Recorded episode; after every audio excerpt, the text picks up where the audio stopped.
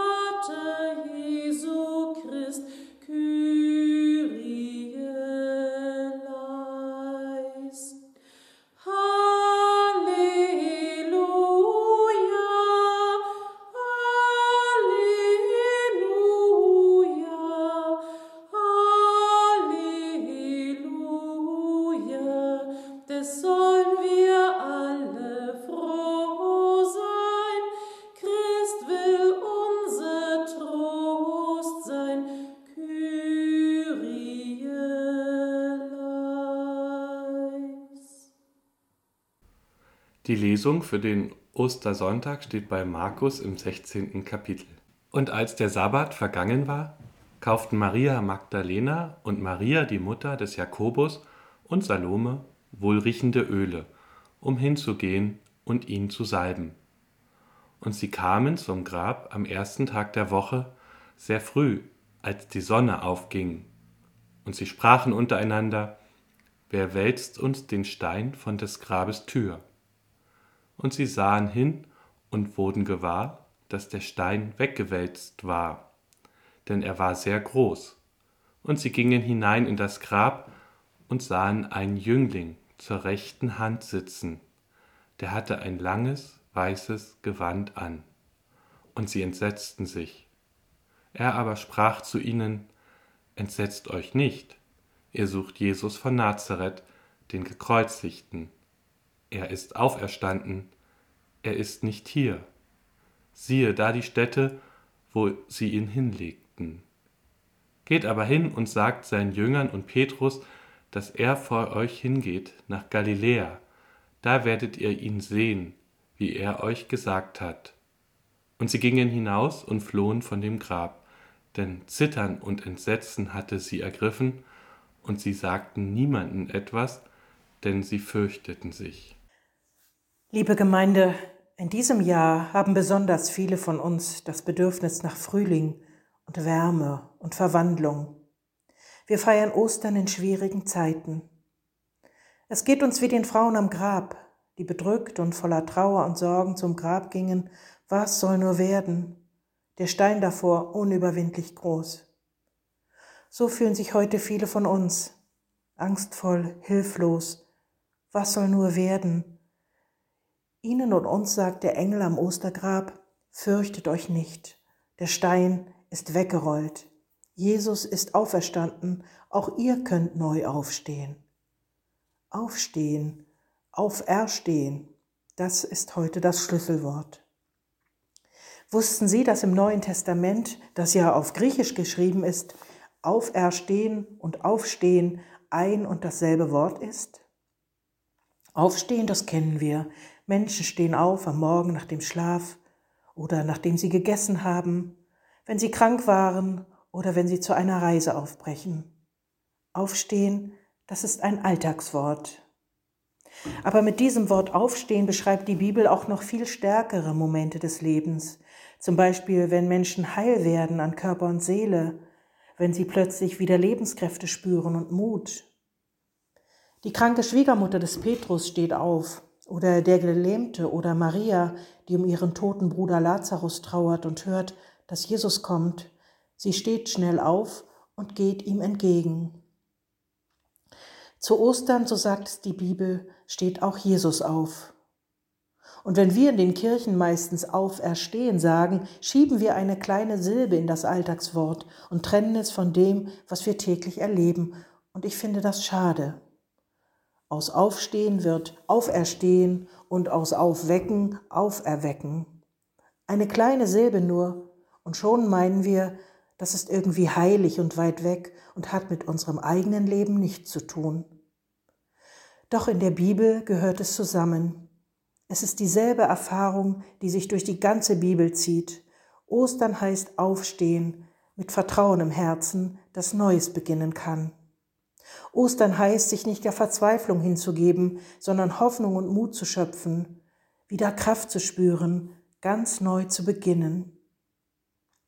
Und weil unsere zaghaften Herzen einen kleinen Stups brauchen, gibt die Bibel uns viele Beispiele dafür, wie Menschen immer wieder aufgestanden sind aus dem, was sie am Leben, am Lebendigsein hindert.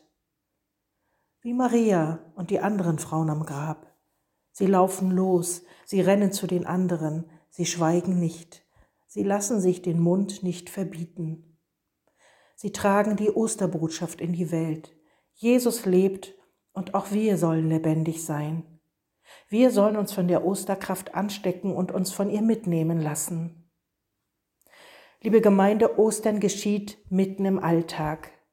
Wenn die Frauen im Iran aufstehen, wenn die jungen Klimademonstranten aufstehen, wenn jemand aus einer leblosen Partnerschaft aufsteht und geht, wenn wir selbst mitten in beleidigenden Diskussionen aufstehen und sagen, wir machen das nicht mehr mit, es gibt so viele Momente des Aufstehens, des Auferstehens. Gottes Lebenskraft macht uns Menschen dafür lebendig, mutig und stark. Und ich wünsche uns, dass wir Auferstehung am eigenen Körper erleben und auch im Herzen und in der Seele. Und dass wir anderen damit Mut machen, dass das Leben weitergeht und dass nicht Sterben, Gewalt, Krieg, Hass und Tod das letzte Wort haben werden. Amen. Wir wollen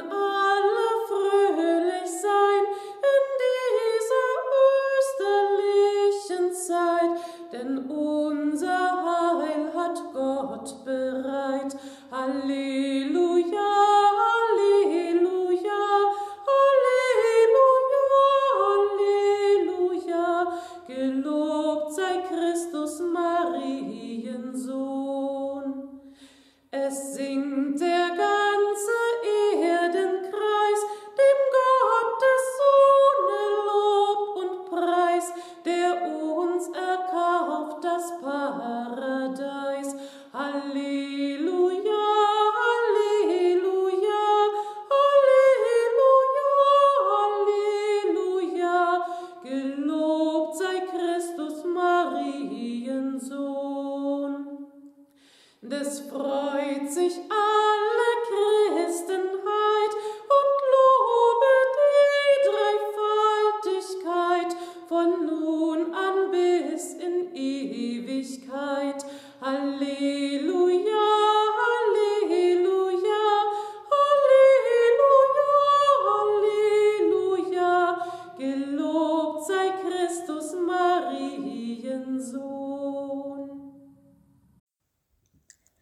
Lassen Sie uns jetzt gemeinsam Fürbitte halten und im Anschluss das Vaterunser beten.